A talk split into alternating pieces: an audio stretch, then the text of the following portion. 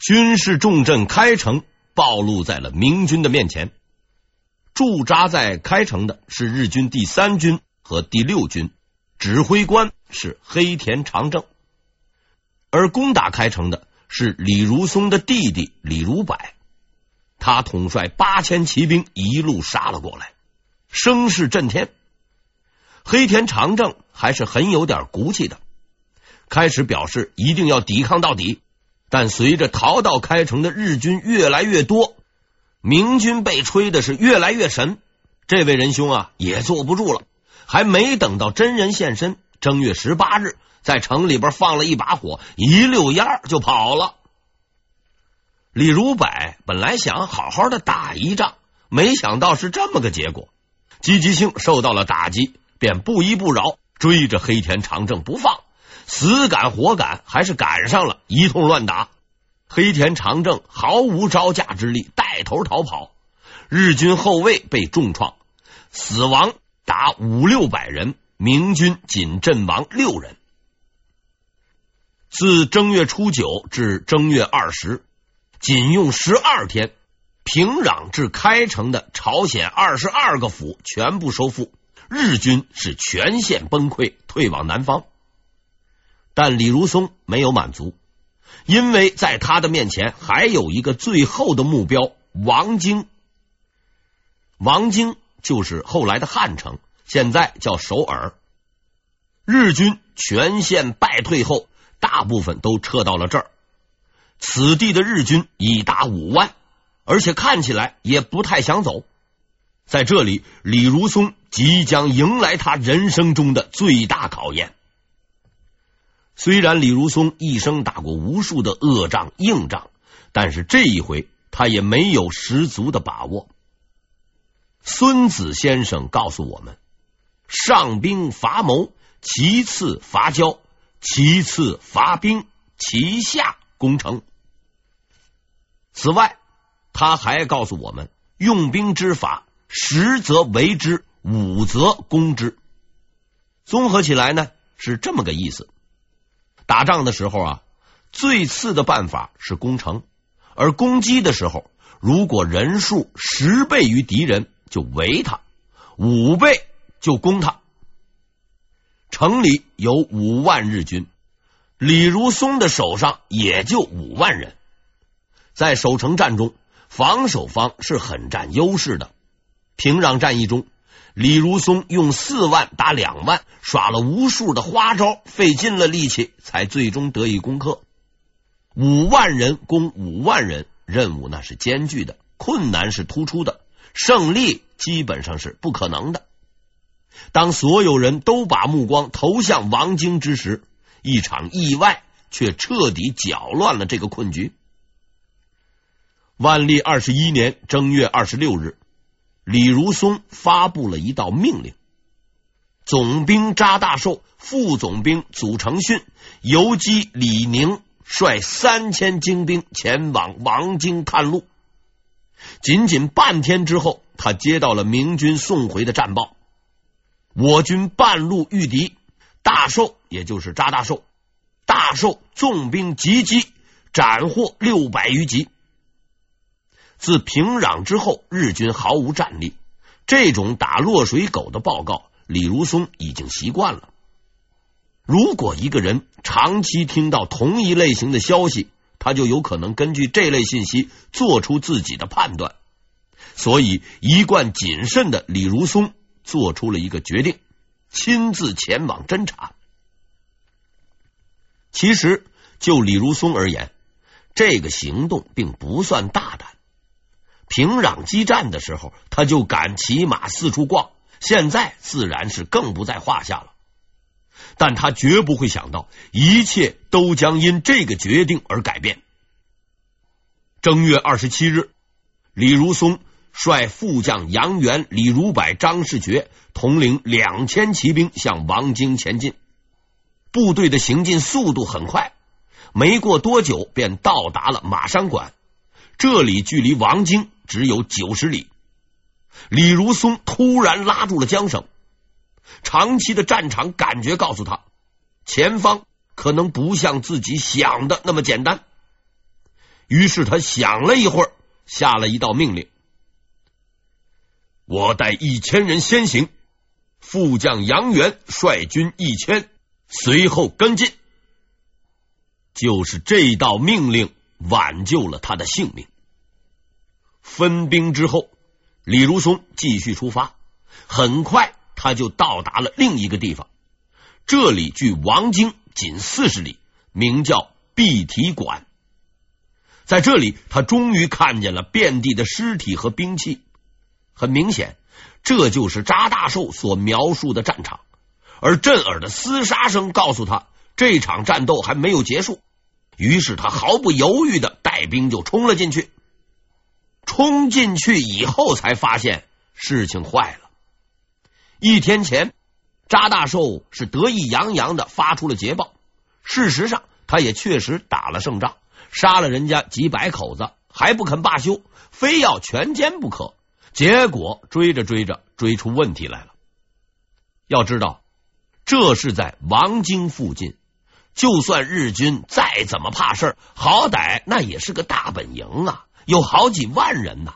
你带着三千多人过来闹事儿，还想赶尽杀绝，实在是有点过分了。于是缓过劲儿来的日军。开始稳住阵脚，发动反击。据史料记载，此时聚集在碧提馆的日军来源复杂，除第一军外，还有第四军、第六军、第八军若干。基本上在附近的能来的全都跑来了。由于之前日军表现过于疲软，扎大寿根本没把他们放在眼里。等到他砍过瘾、追够本，才惊奇的发现自己已经被包围了。杀退一批，又来一批，到二十七日晨，外围的日军人数已经达到了两万。扎大寿这才明白大事不好啊！左冲右冲，无法突围，派人求援也没指望。于是心一横，抱定杀一个够本，杀两个赚一个的精神。带领着士兵与日军殊死血战，就在这个时候，李如松冲了进来了。这也算是他乡遇故知了。查大寿却没有丝毫的喜悦，因为眼下这种环境在兵法中基本属于死地，而他是李成梁的家丁，看着李如松长大，感情十分深厚。如果因为自己的疏忽，把李如松的命也搭了进来。别说活着回去，就算到了阎王那里，也不好意思见李成梁啊。日军的反应也相当的迅速，很快发现冲进来的这支队伍人数并不多，于是，在短暂的混乱以后，便开始堵塞缺口，重组包围圈。看着漫山遍野的日军，李如松明白自己这次是冲错了地方了。一般说来，在目前敌众我寡的情况下，他有两个选择：其一是趁日军包围圈尚未围拢，突围出去，然后逃走；其二与扎大寿合兵，寻找有利地形防守，等待援军。包围圈的缺口是越来越小，四千人的生死只在李如松的一念之间。在片刻的犹豫之后，李如松。做出了抉择，第三种抉择，他手持长刀，面对全军，发出了怒吼：“全军攻击！如敢畏缩不前者，斩！”这种选择叫做死战不退。有一种人是无所畏惧的，纵使寡不敌众，纵使身陷重围，当然。李如松之所以无所畏惧，除了胆儿大以外，也还是有资本的。他的资本就是身边所带的一千人。列宁同志说过：“宁可少些，但要好些。”这句话用在这一千人身上，实在是名副其实。因为这些人都是李如松直属的辽东铁骑部队。而辽东铁骑之所以战斗力强，除了敢拼命外，还有一个重要的原因：武器装备。在日本战国时期，有一个特殊的兵种，曾作为日本战争史上的模范被大力宣传。他的日文汉字名叫做骑铁。所谓骑铁，是骑马铁炮的简称。具体说来，就是骑兵装备火枪，在马上发射火器。该兵种的主要使用者是日本东北部的诸侯引达正宗。由于兼具骑兵的突击性和火枪的攻击力，具有极大的杀伤威力。当然了，这支队伍也有着致命的缺陷。由于火枪不能连发，要一边骑马一边装弹，技术含量也实在是太高，所以在打完一枪后要换兵器才能接着干。如果按照日本人的标准，那么辽东铁骑应该也算是骑铁兵种，只是他们的武器并非普通的火枪，还有个专业称呼“三眼神冲”。三眼神冲全长约一百二十厘米，共有三个枪管，枪头突出，全枪由纯铁打造，射击时可以轮流发射，是辽东铁骑的标准装备。发起冲锋的时候，辽东铁骑即冲入战阵，于战马上发动骑射，基本上三轮下来就能冲垮敌军。但是问题似乎也未完全解决，三枪打完后怎么办呢？一般说来，换兵器是免不了的了。但中国人的智慧在此得到了完美的验证。这把火冲之所以用纯铁打造，枪管突出。是因为打完以后啊，吹吹枪口的烟，换一个握法，把它竖起来使，那就是十分标准的铁榔头。人骑着马冲进去，先放三枪，也不用装弹，放完抡起来就打。这么几路下来，估计啊，神仙也扛不住。铁骑之名就此横扫天下。顺便提一句，这种三眼冲今天还有。就在军事博物馆里，每次当我看到那些铁榔头的时候，都会不禁感叹呐：科学技术那就是第一战斗力。有这样的装备，加上这一千多号人都是李如松的亲军，打起仗来十分彪悍，基本上属于亡命之徒。听到了李如松的命令以后，二话不说，操起了火冲，向日军发动了猛攻。虽然李如松十分自信，但有一点他并不知道，这绝非遭遇战，而是一个精心设计的圈套。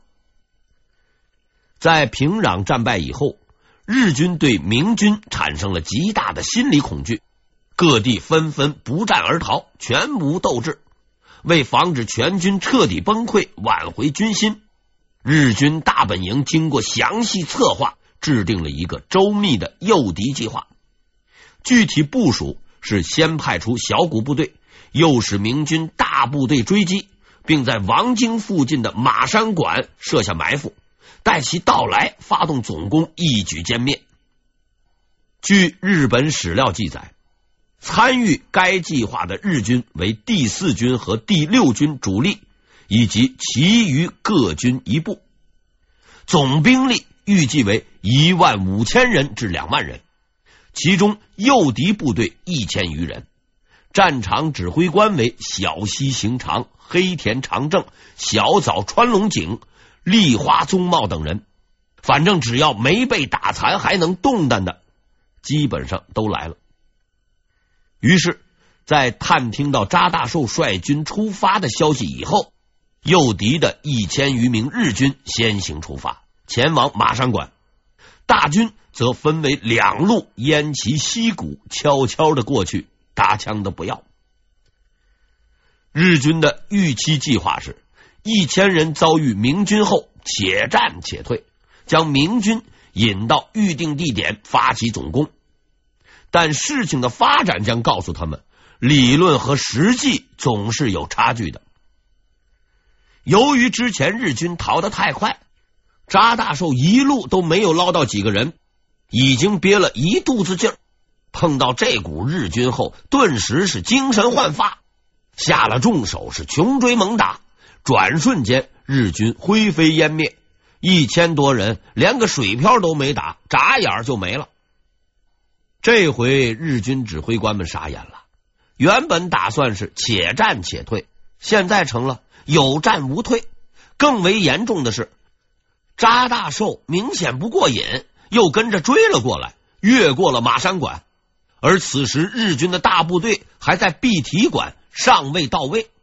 无可奈何之下，日军指挥官们决定就在碧提馆设伏攻击明军。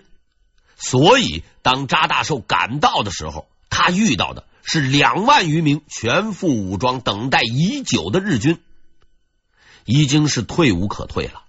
横下一条心的日军作战十分勇猛。查大寿率军冲击了多次，没能冲垮敌军，反而逐渐的陷入了包围，战斗进入僵持状态。事已至此，所谓诱敌深入、全歼明军之类的宏伟壮志，那是谈不上了。能把眼皮底下这三千多人吃掉，已经算是老天保佑了。可是这个计划总也赶不上变化。打的正热闹的时候，李如松来了。日军是喜出望外，原本想打个埋伏挽回点面子，结果竟然捞到这么条大鱼。更让他们高兴的是，这位明军最高指挥官竟然只带了这么点人。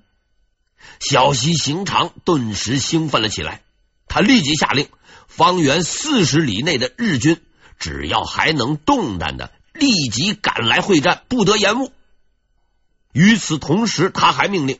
所有日军军官必亲临前线指挥，包括黑田长政、立花宗茂等人在内。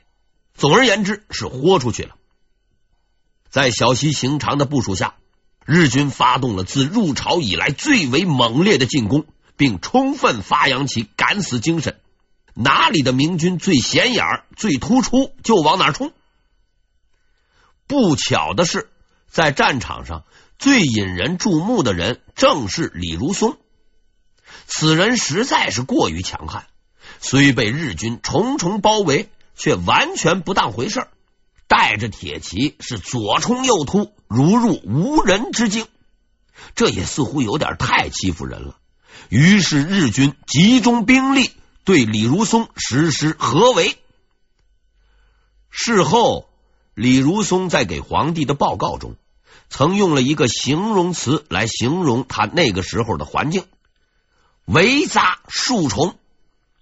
虽然说起来危险万分，但事实上，当时他倒很有几分闲庭信步的风度。据日本史料记载，李如松带领骑兵左右来回几进几出，铁骑所到之处，日军无法抵挡，只能保持一段距离跟着他。所谓的包围，其实就是尾随。然而，历史告诉我们，一个人太过嚣张，终究是要翻船的。正当李如松率军进进出出，旁若无人之时，一位神秘的日军将领出现了。这位日军将领出场就很不一般，史料上说他是金甲倭将，先不说是真金还是镀金。穿不穿得动？敢扛着这么一副招风的行头上战场，一般那都是有两下子的。而之所以说这是个神秘的人，是因为他的身份一直未能确定。参加碧提馆之战的主力是日军第四军，这个军以日本九州部队为主。九州呢，是日本最穷困、民风最野蛮的地区。这个地方的士兵大都作战顽强、凶残成性，是实实在在的亡命之徒。所以很多史料推测，此人很有可能是隶属于第四军的将领。虽说哪里来的讲不清，但敢拼命是肯定的。这个人一上来就抱定不要命的指导思想，带兵向着李如松就猛冲。突然冒出这么一号人。李如松是毫无防备，身边部队被逐渐冲散，日军逐渐围拢，形势是十分危急。此时，李如柏和李明正在李如松的两翼，发现事情不妙，便指挥部下拼死向李如松靠拢。但是日军十分顽强，挡住了他们的进攻。紧急关头，还是兄弟靠得住。眼瞅着李如松即将光荣殉职，弟弟李如梅出手了。在乱军之中，李如梅瞄准了这位金甲倭将，手起一剑，正中此人面目，当即落马。所以说呀，在战场上穿着不能太时髦。主将落马以后，士兵们也就一哄而散。李如松终于转危为安，但事实上，真正的危机才刚刚开始。此刻，双方已经鏖战多时，虽然明军勇猛，战局却已出现了微妙的变化。日军正陆续由四面八方赶来，啊，接续御天，沿山遍野。人数优势是越来越大，而明军呢，势单力薄，这么样打下去，全军覆没那是迟早的事儿。就在这关键的时刻，杨元到了。杨总兵实在是个守纪律的人，他遵照李如松的命令，延迟出发。到地方一看，正打得热闹，二话不说，带着一千人也冲了进去。早不来，晚不来，来的是刚刚好。日军正在那儿打得叫苦不迭，杨元的骑兵突然出现，阵型被完全冲垮。混乱之际，也没细看对方的人数，以为是明军的大部队到了，纷纷是掉头逃窜。小西行长见大势已去，也只能率军撤退。李如松惊魂未定，装模作样的追了一阵。也就收兵回去了。毕竟手底下有多少人，日军不知道，哎，自己还是清楚的。碧提馆之战就此结束。此战明军阵亡二百六十四人，斩获日军首级一百六十七人，伤亡大抵相当。对于这场战役，可以用一句话来概括：撒网捕鱼，渔网破了。应该说，这并不是一场大的战役，但在历史上，此战争议却一直未断。其中最激烈的是双方的伤亡问题。在日本的许多战史书籍，比如《日本外史》《日本战史》中，碧提馆之战是日军的一场大胜。个别特别敢吹的说，此战日军歼灭明军两万余人。要是这么算，李如松除了全军死光以外，还得再找一万五千个垫背的。我认为这是件难办的事情。不过难办的事儿，鬼子还是办了，而且是一直在办。